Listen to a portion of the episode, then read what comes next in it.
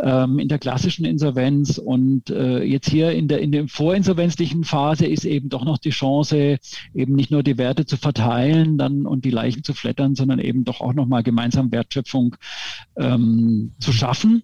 Ja, und, äh, und dadurch glaube ich schon stark, da wird sich, das wird sich ändern, die Herangehensweise. Natürlich sind es jetzt erstmal die klassischen Insolvenzverwalter und Sanierungsberater, die diese Aufgaben wahrnehmen. Herzlich willkommen zum Podcast Gut durch die Zeit. Der Podcast rund um Mediation, Konfliktcoaching und Organisationsberatung. Ein Podcast von Inke Fema. Ich bin Sascha Weige und begrüße Sie zu einer neuen Folge. Mit mir im Studio heute ist wieder Rechtsanwalt Dr. Jörg Schneider-Brotmann aus Stuttgart von der Kanzlei Minhold Bezler, mit dem ich schon einst hier mal über Dealmediation gesprochen hatte. Hallo und herzlich willkommen, Jörg. Ja, hallo Sascha, vielen Dank für die Einladung. Jörg, als ich mich so ein bisschen jetzt vorbereitet hatte auf dieses doch sehr verrechtlichte und regulierte ähm, Thema heute, das Staruk, da kommen wir gleich dazu, hatte ich mich auch gefragt, was du eigentlich in der Kanzlei juristisch machst oder ob du mittlerweile Mediation als Schwerpunkt hast. Ja, ich bin, ich bin Wirtschaftsanwalt hier in einer, in einer größeren Einheit. Du hast ja schon gesagt, äh, wir verstehen uns als mittelständische Kanzlei, aber sind immerhin 120 Rechtsanwälte und dann noch Steuerberater, Wirtschaftsprüfer auch. Und ich habe äh, jetzt in meiner anwaltlichen Tätigkeit einen, einen, großen Schwerpunkt im Bereich Technologierecht, sehr viel Informationstechnologie. Und da begleite ich ähm, große Projekte in der, in der Entstehungsphase, in der Verhandlungsphase, aber dann eben auch später in der Umsetzungsphase bis hin, was halt bei solchen Projekten oft mal vorkommt, wie auch im Bau, äh, auch bei Schieflagen. Mhm. Und äh, da haben wir dann vielleicht auch schon den, den Schnittpunkt zum heutigen Thema. Ja, also genau. wenn dann eben solche Projekte in Schieflage geraten, dann müssen sie saniert werden. Ähm, und dazu kann mitunter eben auch ein, ein Anwalt beitragen. Und, und das ist vielleicht dann auch schon, schon so eine Schnittstelle zum Thema Mediation. Ähm, ich kann dann eben, oder ich bin hauptsächlich anwaltlich tätig, eben als Parteivertreter, mhm. aber eben auch mehr und mehr dann als Mediator und gerade auch in solchen Projekten eben, die dann eben in Schieflage geraten sind. Ähm, da kann es natürlich dann sehr hilfreich sein, wenn dann ein neutraler Dritter dazukommt und ähm, die Probleme liegen ja meist nicht nur auf der, äh, gar nicht so sehr auf der technisch-fachlichen Ebene, sondern mhm. irgendwo im Bereich der Zusammenarbeit und da sind wir dann schon bei der Mediation. Ja. Ah ja, und das war dein Link sozusagen auch, ähm, der dich in diese ähm, ja, Situation bringt, dass eben bei, bei Schieflagen, bei wirtschaftlichen ähm, Bedrängnissen die Unternehmen oder du sagst, ne, bei Projekten, dass die dann restrukturiert oder überhaupt erstmal saniert werden müssen.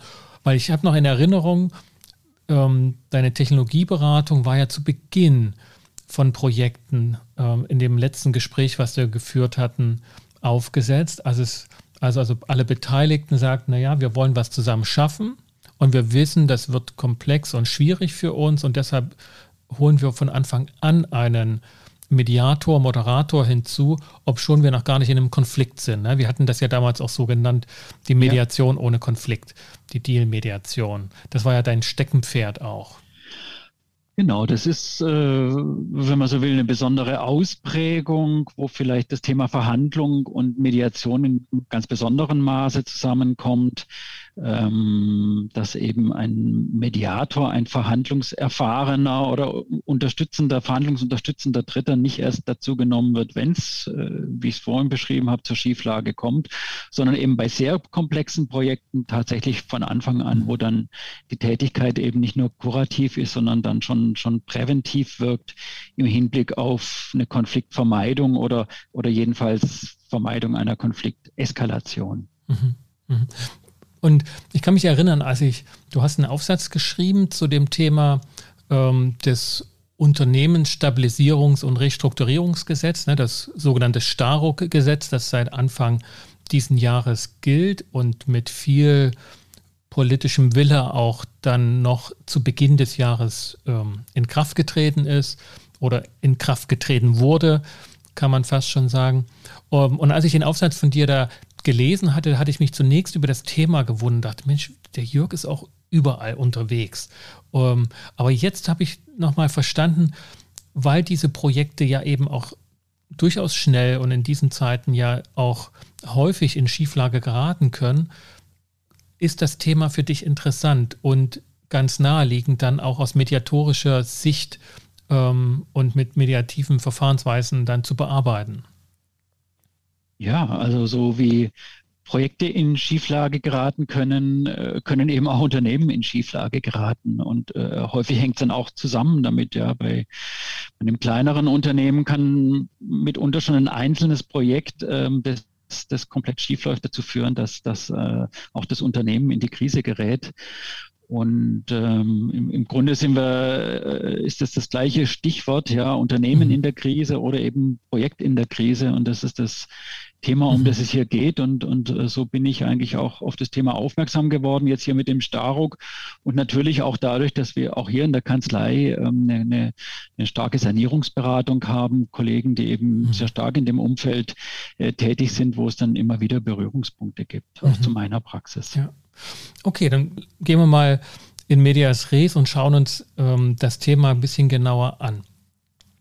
Ich hatte schon gesagt, ne, es gibt dieses Gesetz seit mhm. Anfang dieses Jahres. Es ist eine, eine, eine, eine starke Veränderung, ne, eine, eine, manche sagen auch eine Revolution in diesem Bereich des Insolvenzrechts, das eben ähm, vom Konkursrecht jetzt zum Insolvenzrecht sich gewandelt hatte. Das habe ich hier schon mit Professor Flöter und Herrn Madaus besprochen gehabt. Und in dieser veränderten Sichtweise auf den Umgang mit ähm, scheiternden oder mit in Schieflage geratenen Unternehmen hat man also dieses Starhawk-Gesetz geschaffen. Wofür ist das anwendbar? Also welchen Bereich erfasst das? Vielleicht nähern wir uns mal über diese Anwendbarkeit des Gesetzes, um deutlich dann zu machen, ob und inwieweit Mediatoren dort ein Arbeitsfeld vorfinden. Genau, also das äh, Neue an dem Staruk ist, dass es eigentlich den, im, im Vorfeld einer Insolvenz greift. Ja, also wir haben ja schon lange, du hast es beschrieben, früher war es das Konkursrecht, heute ist es eben das Insolvenzrecht. Ähm, das greift aber dann ein, wenn eben ein Unternehmen zahlungsunfähig ist oder überschuldet ist mhm. und äh, damit nicht mehr so weitergeführt werden kann, wie es bis dahin weitergeführt wurde. So greift zu einem relativ späten Zeitpunkt ein. Äh, bildlich gesprochen, wenn das, wenn das Kind oder das Unternehmen eben schon in den Brunnen gefallen ist. Ähm, und das Starung setzt jetzt eben im Vorfeld einer solchen Insolvenz an, mit dem Ziel, Unternehmen ähm, wie der Name schon sagt, zu restrukturieren und mhm. zu sanieren. Ja, und das ist eben sozusagen der Aufsatzpunkt ist eine drohende äh, Zahlungsunfähigkeit ja, mhm. ähm, und äh, das ist im Grunde eine Prognoseentscheidung. Also es darf eben noch nicht zahlungsunfähig sein, weil dann wären wir in der Insolvenz ja, sondern das ist im Grunde eine Prognoseentscheidung und da wird so ein Zeitraum von etwa 24 Monaten äh, angelegt.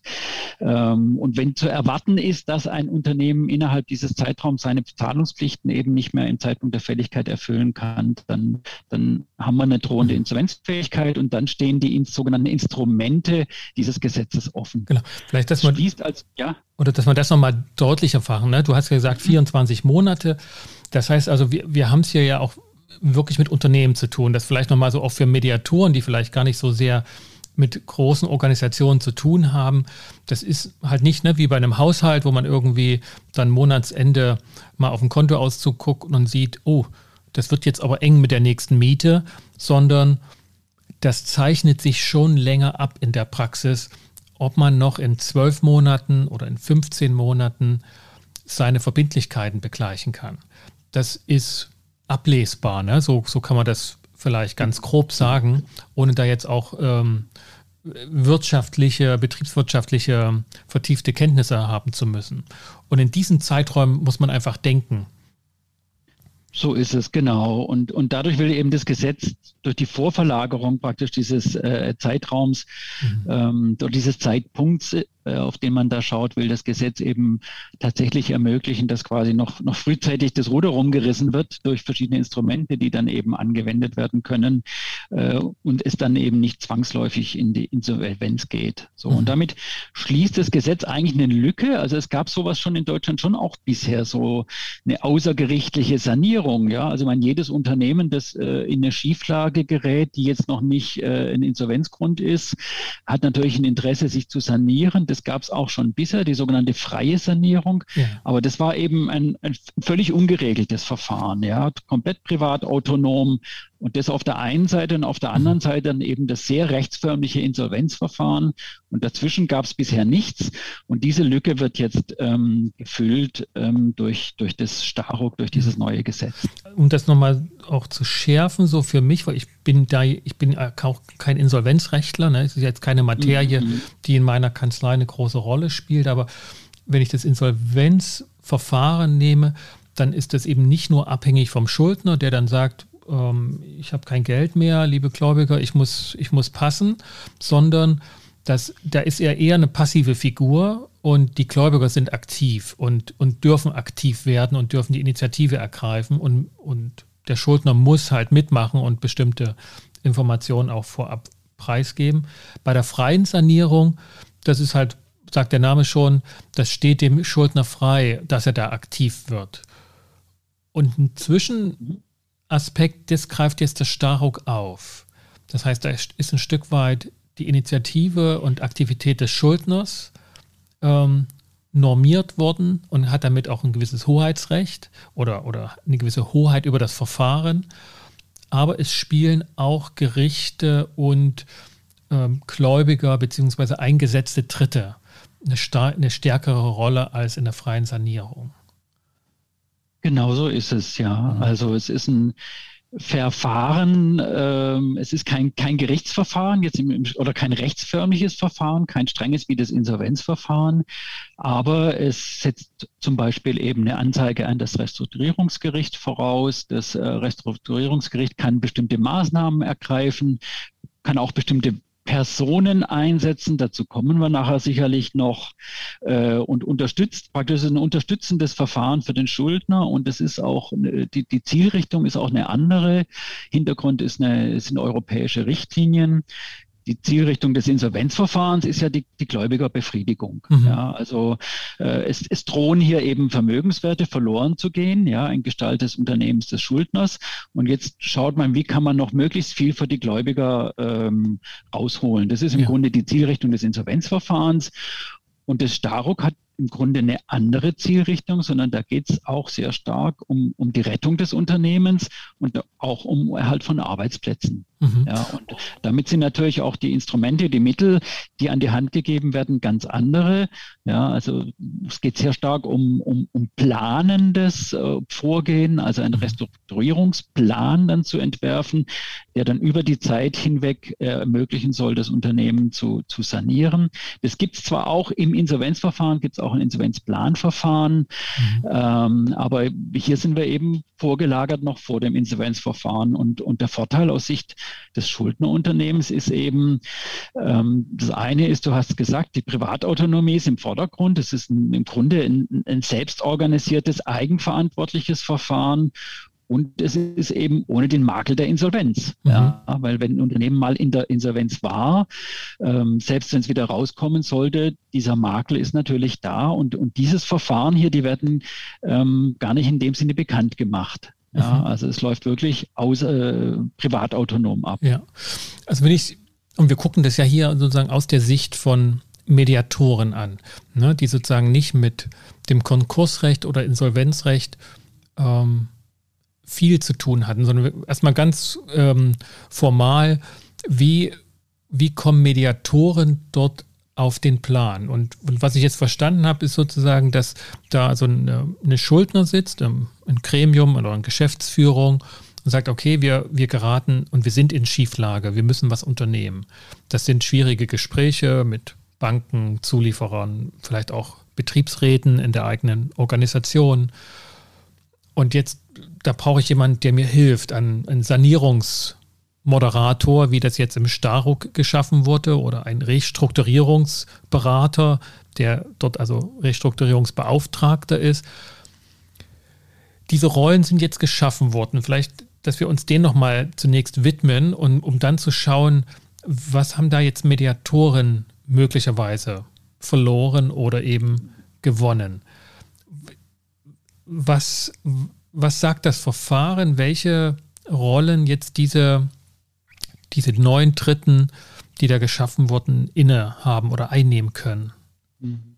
Genau, vielleicht muss ich den Bogen an der Stelle nochmal ein bisschen weiter spannen. Also das, das Gesetz, ähm, wir hatten es schon mehrfach erwähnt, bietet zunächst mal verschiedene Verfahrenshilfen an, ja, für den Schuldner, mhm. den er mit Unterstützung des, des, des äh, Restrukturierungsgerichts ja dann in Anspruch nehmen kann. Ja, das ist zum Beispiel eben dann dieses, dieses Planverfahren, gewiss, gewisse gerichtliche Vorprüfungen, äh, gerichtliche Ma Anordnungen, ähm, Stabilisierungsmaßnahmen bis hin zu einem Schuldenmoratorium. Ja, also das sind bestimmte Instrumente, die kann er in Anspruch nehmen und zusätzlich zu diesen Instrumenten gibt es mhm. dann, du hast es jetzt erwähnt, auch, auch äh, neue Rollen, Figuren. Also im Insolvenzverfahren haben wir den Insolvenzverwalter. Ja, das ist eine sehr starke Rolle, der im Grunde die, die Hoheit dann über das Unternehmen übernimmt. Oder im Eigenverwaltungsverfahren den Sachwalter, nicht ganz so stark ausgeprägt. So, und ähm, das gibt es jetzt auch hier im Starung, und das ist eigentlich das Neue, äh, es gibt äh, diese, diese Figuren des Restrukturierungsbeauftragten und des Moderators, ähm, die ganz neue Rollenkonzepte mit sich bringen. Ja. Und, und die würde ich als Schuldner jetzt sozusagen ähm, aktivieren. Würde ich sagen, okay, ich suche mir jetzt raus. Da müsste ich jetzt als Schuldner oder als Berater von ähm, so einem Schuldnerunternehmen dann gucken, was ist, was passt für mich um mich zu sanieren oder wieder zu restrukturieren, um wieder ein bisschen in ruhige Fahrwasser zu kommen, finanzieller, wirtschaftlicher Art. Mm, das, ja, das ist äh, nur teilweise der Schuldner und da wird es dann auch schon ganz interessant. Ah, okay. mhm. ja, ähm, also bei diesem Restrukturierungsbeauftragten, das ist die sozusagen die weitergehende Rolle, die es da gibt, ähm, da gibt es wiederum zwei Ausprägungen. Der eine, der sogenannte obligatorische Restrukturierungsbeauftragte, der kann vom Gerichtsweg, vom Gericht äh, aus, von Amts wegen bestellt werden. Das heißt sogar auch ohne einen Antrag des Schuldners, ja, in, unter bestimmten mhm. Voraussetzungen. Und dann gibt es eine zweite äh, Ausprägung des Restrukturierungsbeauftragten. Das ist der fakultative der wird auf Antrag des Schuldners oder einer bestimmten Gläubigergruppe bestellt. Mhm. Ja, also, also das sind schon, da sieht man ja schon sozusagen, ja. das eine Mal ist es hoheitlich, ja, das andere ist es, ist es äh, parteiautonom. Ja. ja. Das heißt, ich als, als Mediator, also als originär arbeitender Mediator, der jetzt meinetwegen in, in diesen Themenfeldern aktiv sein will oder aktiv ähm, werden möchte, muss ich diese speziellen Verfahren dann auch einfach kennen und, und wissen, wann wann kommt denn jemand auf den Gedanken, einen Restrukturierungsbeauftragten äh, fakultativ einzusetzen oder eben, weil er weiß, er muss. Ich brauche also, ich, ich, ich muss diese Rechtsmaterie verstehen. Ich kann nicht als Mediator sagen, also Recht ist nicht meine Sache, ich verhandle Konflikte. Ja, also auf, auf, auf jeden Fall würde ich sagen. Ne? Also zum einen mal das sozusagen das gesetzliche Konstrukt ähm, sollte man schon kennen, wissen, was diese Rollen sind, was die Anforderungen an die Rollen sind ähm, und, ähm, und, und, wie man die eben ausfüllen kann. Das hängt schon, mhm. schon damit zusammen, dass jetzt äh, gerade der, der Restrukturierungsbeauftragte, das kann eben nicht jedermann werden ja, mhm. sondern äh, das Gesetz sagt, äh, es muss äh, ein in Restrukturierungs- und Insolvenzsachen erfahrener Steuerberater, Wirtschaftsprüfer oder Rechtsanwalt sein. Ja, also das wären schon mal mhm. bestimmte Berufsgruppen oder eine sonstige natürliche Person mit vergleichbarer Qualifikation. Mhm. Ja, also da gibt es beim Restrukturierungsbeauftragten schon mal eine relativ hohe Hürde. Jetzt kann man sich natürlich überlegen, ja, was ist die vergleichbare Qualifikation? Als Mediator bin ich doch auch qualifiziert, vielleicht sogar als zertifizierter Mediator. Aber da muss man wahrscheinlich sagen, naja, also es ist ja zweistufig, also dieses, dieses Element die Erfahrung in Restrukturierung, in Insolvenzsachen einerseits und dann eben ein, ein qualifizierender Beruf wie Steuerberater, Wirtschaftsprüfer, Rechtsanwalt kommen wir dann gleich oder wollen wir mhm. nicht jetzt nicht reinkommen in die, in die Diskussion, ob ja. eben auch Mediator ein Beruf ist und, und wie stark dieses Berufsbild ausgeprägt ist. Aber ich glaube, die bloße nur die Mediatoreneigenschaft ja. genügt jedenfalls nicht. Ja, ja.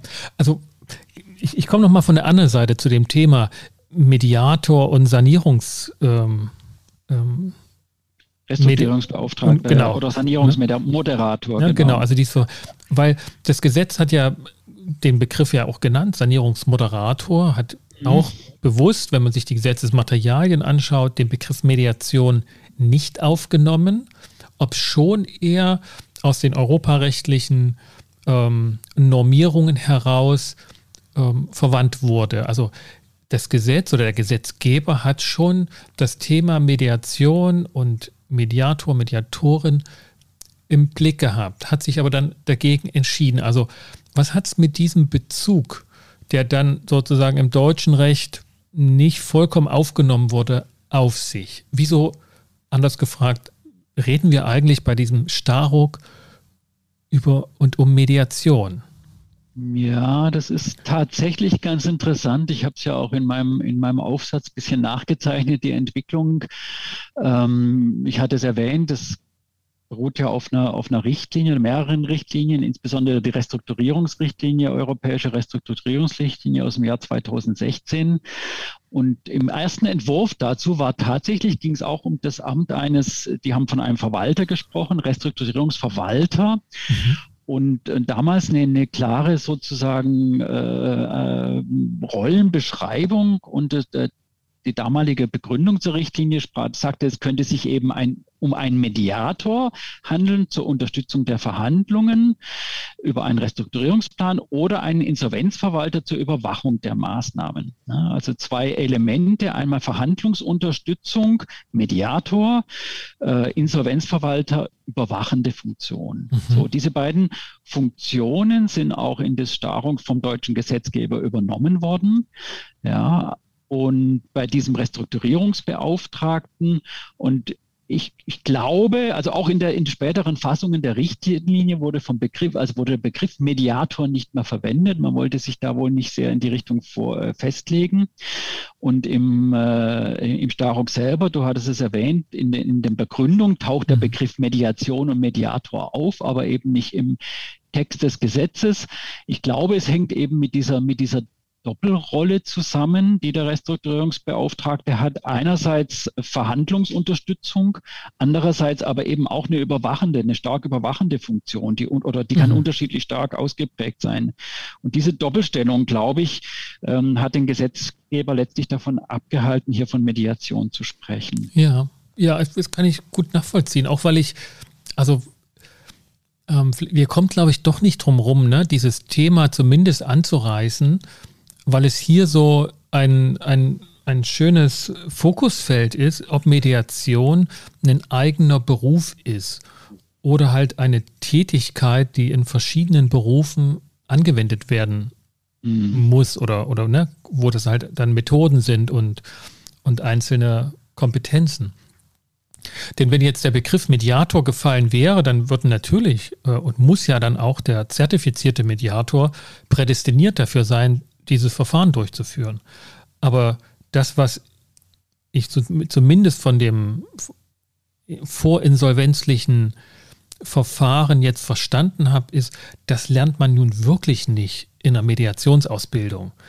Was man bei einer Restrukturierung oder bei einer Sanierung alles zu beachten hat und das auch Aufgabe von einem Sanierungsmoderator, Restrukturierungsbeauftragten etc. ist das ist ja ein hochkomplexes Thema, ähm, wenn ein Unternehmen droht, zahlungsunfähig zu werden. Ganz klar, ja. Und ähm, da geht es ja um, äh, sagen wir, mal, es sind sehr komplexe Themen, es sind, sind, komplizierte betriebswirtschaftliche Fragen. Ja, ist ein Unternehmen tatsächlich zahlungsunfähig? Droht die Zahlungsunfähigkeit? Ähm, da müssen dann bestimmte Prognoseberechnungen erstellt werden. Das sind natürlich auch vielfältige rechtliche Fragen, die sich in dem Zusammenhang stellen.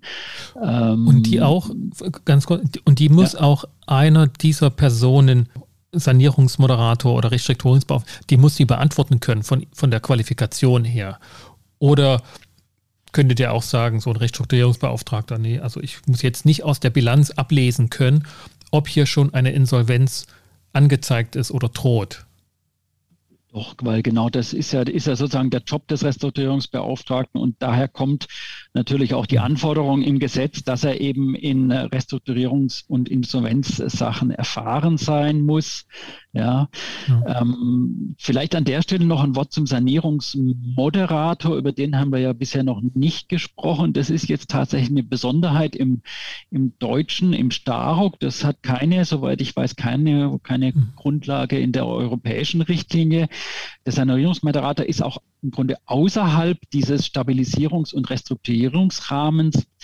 Äh, und, und das ist eine Figur, der ist wirklich doch sehr ähnlich einem Mediator, ja. Also der soll in, im Falle von wirtschaftlichen und finanz oder finanziellen Schwierigkeiten des Schuldners ähm, kann der bestellt werden und dessen Aufgabe ist es primär, ähm, zur Überwindung der wirtschaftlichen finanziellen Schwierigkeiten zu vermitteln und mit, mit, dem Ziel des Abschlusses eines Vergleichs. Ja, also das ist eine sehr stark vermittelnde Aufgabe.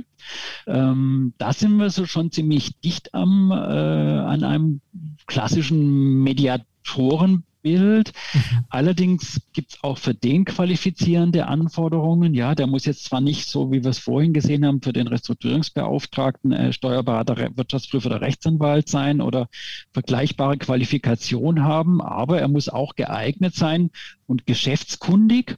Und geschäftskundig mhm. ist im Prinzip die gleiche Anforderung wiederum wie ein Insolvenzverwalter, sodass es also so weit weg dann vom Restrukturierungsbeauftragten dann letztlich doch auch nicht ist. Ja. Was hat das jetzt für eine Schlussfolgerung für das Thema Mediation? Und welche Rückkopplung hat das wiederum für diejenigen, die als Sanierungsmoderatoren und Restrukturierungsbeauftragten äh, in Frage kommen? Ja, ich glaube, wir können es von, von beiden Seiten her betrachten. Ja, also einmal, was, was sind die Anforderungen an einen solchen äh, Restrukturierungsbeauftragten und Sanierungsmediator? Und gerade beim Restrukturierungsbeauftragten hatte ich ja gesagt, das ist so eine, so eine Doppelfunktion. Einmal hat er eine unterstützende und moderierende Rolle. Ja, auf der anderen Seite aber auch in einem gewissen Umfang ähm, beim obligatorischen stärker, beim fakultativen weniger eine überwachende Rolle. So. Mhm. Und im Hinblick auf diese unterstützende und moderierende Tätigkeit ja, man muss sich das ja vorstellen, so eine, so eine Sanierungssituation ist ja hochkomplex, da gibt es viele Beteiligte, da gibt es den Schuldner, also das Schuldnerunternehmen andererseits, aber dann natürlich die, die Gläubigerunternehmen. Ja, dann gibt's äh, die Mitarbeiter des Schuldnerunternehmens. Mhm. Ähm, es gibt bei den Gläubiger eben Banken, Lieferanten, ganz unterschiedliche Gläubigergruppen und die alle müssen ja irgendwie unter einen Hut gebracht werden. Mhm. So, und da ist man sich äh, sehr einig und das wird auch in der Gesetzesbegründung deutlich. Ähm, das ist genau der Zusammenhang, wo eben von Mediation, äh, mediativen Fähigkeiten gesprochen wird. Und da folgt für mich sehr klar daraus, dass die Personen, die diese Aufgabe künftig ausfüllen äh, wollen und sollen, ähm, die müssen über entsprechende mediative Fähigkeiten verfügen. Ja, mhm. also die müssen das, wenn sie es nicht schon haben, ähm, weil sie vielleicht auch zusätzlich als Mediatoren qualifiziert sind, dann müssen sie sie erwerben. Mhm. So, das ist die eine Seite. Und die andere Seite ist ähm, äh, dann eben, welcher Raum bietet sich für, für Mediatoren, die jetzt äh, wiederum nicht über die Qualifikation verfügen, die ein Restrukturierungsbeauftragter braucht, um dann trotzdem in solchen Verfahren tätig zu werden. Ja. Da können wir gern gleich dann auch nochmal drüber sprechen. Ja, ja also wenn, wenn ich mir das so anschaue, ne, wann, wann wird man, unter welchen Umständen wird man Mediator? Um, Ausbildung nach dem Gesetz, 120 Stunden, Bundesverbände 200 Stunden. Wie wird man Wirtschaftsprüfer, Rechtsanwalt, Steuerberater, Betriebswirtschaftler, eigenständiges Studium? Also da, da ist ein riesen Gap drin, wenn ich das mal ganz ähm, ne, grob skizzieren will und gegenüberstellen will. Das würde bedeuten, dass es wahrscheinlicher ist, dass die angestammten aus dem Konkursrecht und aus dem Insolvenzrecht ähm, erfahrenen Figuren oder Personen eher in Frage kommen, jetzt diese Moderationstätigkeiten, Mediationskompetenzen im Rahmen dieser vorinsolvenzlichen ähm, Sanierungsverfahren anzuwenden, als dass jetzt ähm, ein Mediator, eine Mediatorin, die sich ein Anwendungsfeld sucht und noch schwankt zwischen Familienmediation und Wirtschaftsmediation, auf den Gedanken kommen könnte, ja, ich beschäftige mich mit den in Schieflage geratenen Unternehmen. Oder, ja, oder überschätze ich dieses? Nein, schätze ich, schätze ich genauso ein. Ja, ähm, bei den Insolvenzverwaltern ist es ja heute so, die sind ja gelistet beim Insolvenzgericht und das wird bei den Restrukturierungsbeauftragten auch so sein. Ja, also da wird es auch Listen geben ähm, bei, den, bei den Restrukturierungsgerichten, die ja, die ja diese, diese Rollen, diese Personen ernennen. Das ist äh, auch nochmal ganz interessant. Also die, die werden, die, die werden durch das Gericht bestellt, ja, und dazu gibt es dann eben Listen, auf die die zurückgreifen. Und diese Listen ähm, werden letztlich aufgrund von, von Vorqualifikationen gebildet, ja, von Erfahrungen in anderen Verfahren. Also man kann sich da nicht einfach, ähm, Insolvenzverwalter ist ja, ist ja jetzt zum Beispiel keine Ausbildung. Also man kann nicht mhm. einfach sagen, ich habe jetzt eine Ausbildung Insolvenzverwalter gemacht, jetzt möchte ich mich da listen lassen, sondern da muss man sich so, ich sag's mal salopp, ranrobben. Ja. Ähm, und ähm, das wird für jemanden, äh, der jetzt in Anführungszeichen nur Mediator ist, ohne eben diese zusätzlichen Anforderungen zu erfüllen, nicht möglich sein. Also ganz klar, wer sich in die Richtung entwickeln will, und ich bin sicher, das ist ein sehr interessantes Tätigkeitsfeld, auch ein lukratives Tätigkeitsfeld. Da werden ja doch häufig hohe Summen äh, bewegt. Ähm, sollte oder, oder muss sich auch natürlich mit den entsprechenden betriebswirtschaftlichen und juristischen Fragen befassen, die sich im Zusammenhang mit äh, Insolvenz bzw. einer vorinsolvenzlichen äh, Sanierung stellen. Mhm. Wenn ich wenn ich an dem Punkt nochmal so ein bisschen Hochzone, ne, so ein bisschen weggehe äh, von dieser Nähe, wo wir jetzt gerade sind und diese Fragestellung da bearbeitet haben, was ist dann der Auftrag des Gesetzgebers? An wen richtet sich dieses Staruk, wenn es eben nicht offensichtlich nicht so ist, liebe Mediatoren, ähm, ihr habt jetzt ne, seit einigen Jahren äh, gesetzlich unterstützt Erfahrung gesammelt, jetzt bitte revolutioniert nochmal die vorinsolvenzlichen Schieflagen der Unternehmen, zufällig gerade auch ne, in der nachpandemischen Zeit fast schon, sondern es scheinen ja eher die Adressaten zu sein, die Figuren, die schon in diesem Feld tätig sind, wenn es ein wenig äh, vorangeschritten ist und dann in ein Insolvenzverfahren gekommen ist. Was ist der Auftrag, äh, Jörg, deiner Meinung nach, an diese Personen? Sollen ja. die einfach nur eher tätig sein oder sollen die auch was anders machen? Ja, es ist, ähm, äh, wie gesagt, ich hatte, ich hatte ja gesagt, es gibt diese, diese zwei Funktionen, diese vermittelnde Funktion, das ist im Grunde das, was jetzt neu gekommen ist durch das Staruk und, und die überwachende Funktion, die bis hin zu einer verwaltenden Funktion gehen kann. Also es gibt dann sozusagen in der stärksten Ausprägung ist der Restrukturierungs Beauftragte nicht mehr weit weg vom, vielleicht vom Sachwalter, kann man sagen, in der Eigenverwaltung. Ja. Und der Auftrag ist äh, im Grunde das, was wir gesagt haben über die gesetzgeberische Intention, halt im, in, in dem Fall jetzt hier nicht nur, nicht, eben nicht nur die, die, die, Begläubige, die, die Befriedigung der Gläubigerinteressen, die auch, aber auch die Erhaltung des Unternehmens und in dieser Spannungslage ja, in dieser Spannungslage, dieser Spannungssituation ähm, eben ein Versuch zu unternehmen, das, das Unternehmen zu sanieren. Ja, mhm. das ist äh, im, im, im Grunde der, ja, wenn man so will, der gesetzgeberische Auftrag, der da dahinter steht. Ja. Mhm.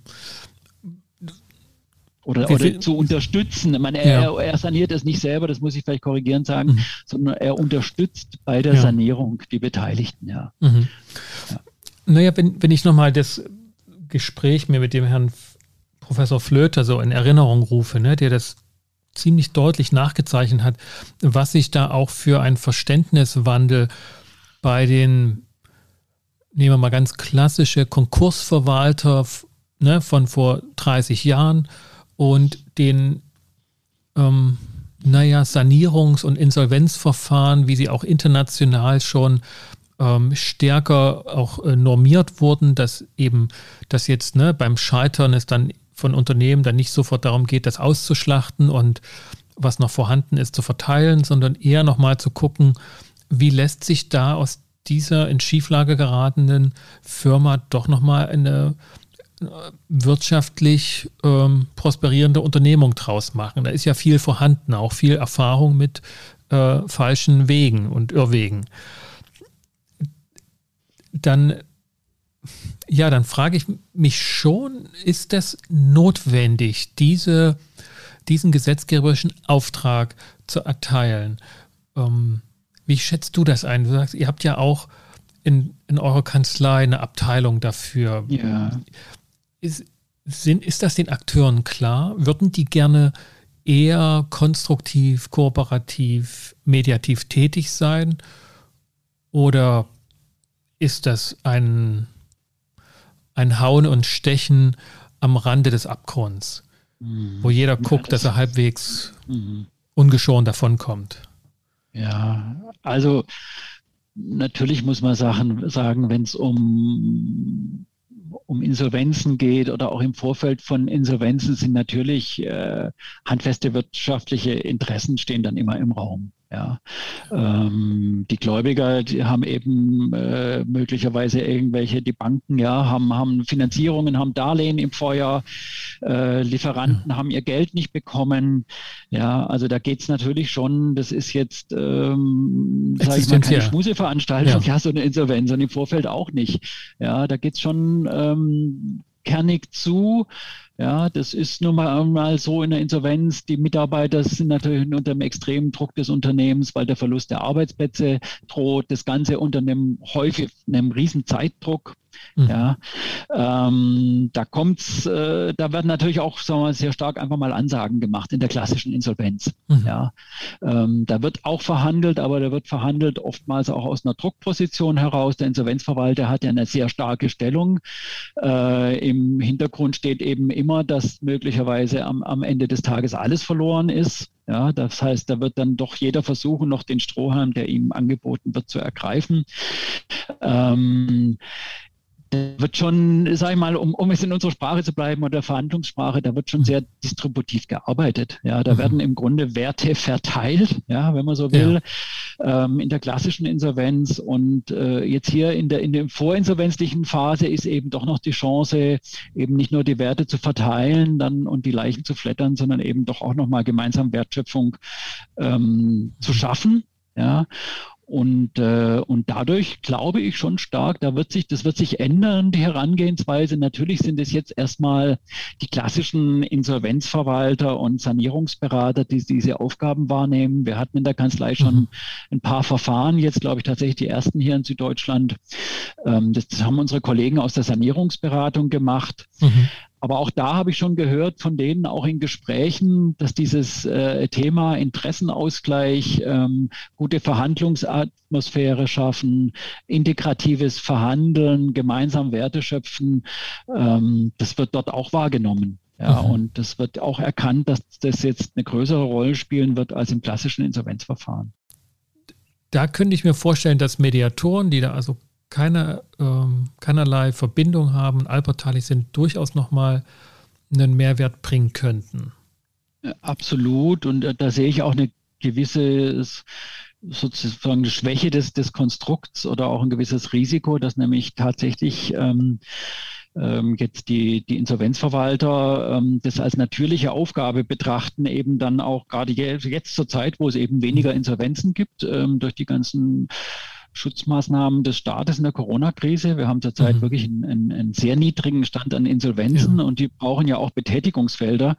Ähm, die werden sich ganz klar dahin orientieren und ähm, es ist ja dann nicht so einfach, äh, dann äh, da die Rollenklarheit zu bewahren und äh, zu sagen, aha, jetzt bin ich Restrukturierungsbeauftragter, jetzt muss ich plötzlich auch noch äh, vermitteln tätig werden. Mhm. Also da sehe ich eine gewisse Gefahr, dass die halt mit der Insolvenzverwalterbrille da reingehen, mit der Sachwalterbrille und da im Grunde genauso agieren, äh, wie sie es in ihren Insolvenzen gewohnt sind. Und das würde dem Verfahren nicht gut tun. Mhm. Ja, und umgekehrt, ähm, wenn es eben dann gelänge auf der einen Seite, dass eben diese, diese Personen sich entsprechend äh, weiterbilden, fortbilden, dann mit mediativen Fähigkeiten, also eben Gesprächsführungskompetenzen, Verhandlungskompetenzen erwerben. Mhm. Ähm, das wäre auf der einen Seite schon ein großer Gewinn, aber auf der anderen Seite natürlich auch, ähm, dass tatsächlich erfahrene Mediatoren hinzugezogen werden. Ja, auch das ist nicht neu im, im Insolvenzumfeld in, im eigentlichen Insolvenzverfahren eher selten, weil wir haben es gesagt, da ist das Kind in den Brunnen gefallen, aber wir hatten es ja, ich hatte ja angangs erwähnt, es gibt auch diese, ja, heute schon diese, diese außergerichtliche freie Sanierung. Ähm, und da gibt es tatsächlich eine, eine Figur, der, der sogenannte Sanierungsmediator, der ist auch, auch äh, mhm. beschrieben und anerkannt. Ähm, das sind dann eben eher Leute, die die eher von der Mediation Investorenseite herkommen und in solchen Verfahren äh, verhandlungs- und gesprächsunterstützend hinzugezogen werden können. Und Dasselbe kann ich mir vorstellen, kann auch äh, in Verfahren nach dem Staruk passieren. Also, mhm. dass der Restrukturierungsbeauftragte, der vielleicht ein klassischer Insolvenzverwalter ist, dann eben einen, einen Mediator, einen solchen Sanierungsmediator hinzuzieht, um ihn dann bei, der, bei dieser vermittelnden und verhandlungsunterstützenden Tätigkeit zu unterstützen. Mhm.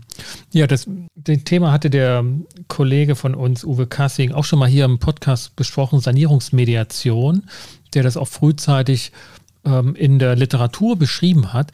Aber Jörg, du hast, hast dich ja auch da jetzt durch diese Gesetzesmaterialien ähm, gewuselt sagt der Gesetzgeber etwas zu dieser Konstruktion, dass halt diese Rollenaufgaben der, des Restrukturierungsbeauftragten aufgeteilt werden sollten auf verschiedene Personenträger auch. Also dass eben für die Überwachungsfunktion eine Person zuständig ist und für die Vermittlungsfunktion eine andere. Oder ist das Gesetz, also der Gesetzgeber in dem Falle eher davon ausgegangen, ähm, bitte liebe Insolvenzrechtlerinnen und Insolvenzrechtler, bildet euch fort. Schaut euch an, was in der allgemeinen Konfliktbearbeitung für Entwicklungen äh, und Erfahrungen gemacht wurden und bildet euch in Mediationskompetenzen fort. Ja, genau. Das, ähm, ich hatte es ja vorhin schon mal erwähnt. Also die europäische Richtlinie, zumindest mal der erste Entwurf und die Begründung darin, hat ja tatsächlich so eine Alternativität damals gesehen. Ne? Er hat gesagt, es könnte sich bei diesem Restrukturierungsverwalter um einen Mediator handeln oder einen Insolvenzverwalter, um einen Mediator mhm. zur Unterstützung der Verhandlung oder einen Insolvenzverwalter zur Überwachung. Also das hat, äh, die Richtlinie hat damals eigentlich eher noch so eine, eine, Zweiteilung oder so eine Alternativität oder vielleicht auch eine Parallelität gesehen. Mhm. Ähm, das ist aber in späteren Fassungen der Richtlinie eben in der Form auch nicht mehr beibehalten worden und im neuen deutschen Gesetz auch nicht. Ähm, und der Gesetzgeber sieht es tatsächlich in einer Person beide Rollen. Mhm. Ja, ähm, und in dem Zusammenhang taucht dann eben auch der Begriff Mediator auf, aber hat jetzt nicht explizit ins mhm. Gesetz mhm. irgendwo reingeschrieben. Äh, also bei den man, man hätte das ja tun können bei ja. diesen Anforderungen, die ich vorhin genannt habe für den Restrukturierungsbeauftragten, dass man eben nicht nur reingeschrieben hätte, er muss in Restrukturierungs- und Insolvenzsachen erfahren sein, sondern man hätte da ja im Grunde dann auch sagen können, er muss auch über entsprechende Erfahrungen in der Verhandlungsunterstützung und Vermittlung und da mhm. hätte man dann auch den Begriff mediative Erfahrungen ja. mit einbinden können. Da wäre eigentlich, ich glaube, da ist eine Chance ein Stück weit auch verpasst worden. Mhm. Mhm. So, und dadurch okay, wird die Praxis, ein bisschen meine Prognose, die Praxis wird zumindest mal in, in der Anfangszeit äh, verwalterlastig, wenn ich das so formulieren darf, sein. Ja. Ähm, und das wird sich dann zeigen, wie, wie es äh, Mediatoren schaffen, sich entsprechend in die Materie einzuarbeiten, dass sie dann eben da auch ähm, dann ebenbürtig ja. qualifiziert ja. sind. Ja, und, und eine Unterstützung für diese ähm, Sanierungsmoderatoren und Restrukturierungsbeauftragten sein können. In entsprechend großen Verfahren ist sozusagen jede, jede kompetente Hand auch willkommen. Ähm, da kann ich mir vorstellen, dass das tatsächlich nochmal auch ein Arbeitsfeld werden könnte, wenn man als Mediator, Mediatorin die Kompetenz erwirbt, ähm, in derartigen Verfahren moderierend tätig zu sein, dass man dann nicht von den Schuldnern beauftragt ist, sondern praktisch von den beauftragten Restrukturierungspersonen ähm, und Sanierungsmoderatoren, die dann sozusagen ihre Rollen und Aufgaben nochmal ausdifferenzieren.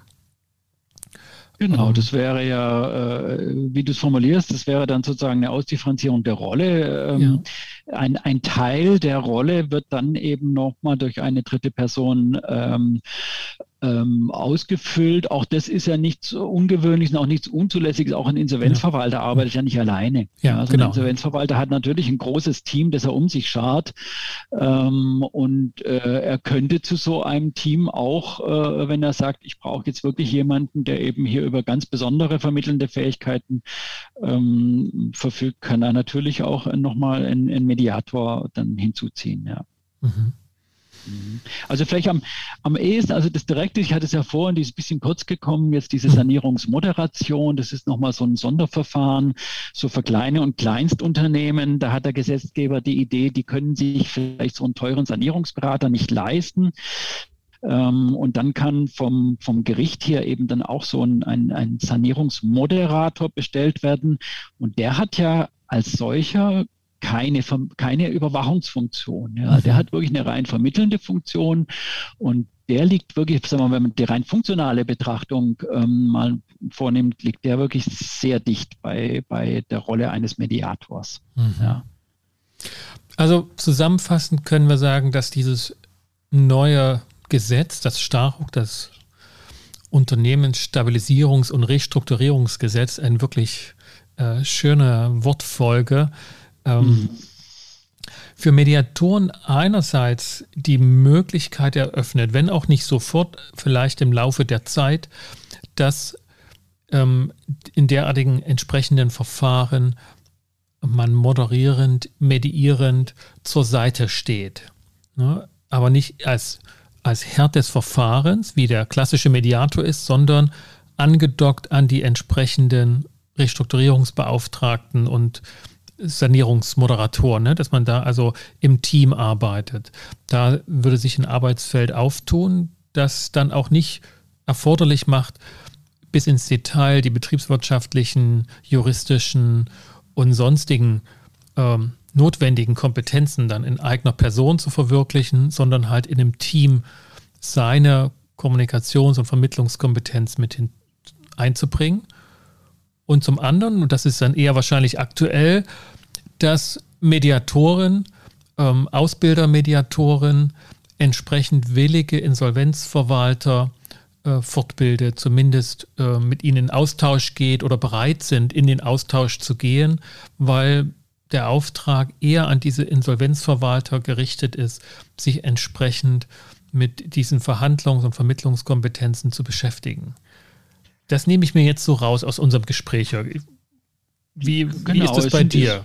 Das sind die, die zwei Schienen sozusagen. Einerseits von den, von den Verwaltern, Schrägstrich Beauftragten her, Erwerb mediativer Fähigkeiten und auf der anderen Seite mögliches Tätigkeitsfeld für Mediatoren in, in einer unterstützenden Rolle.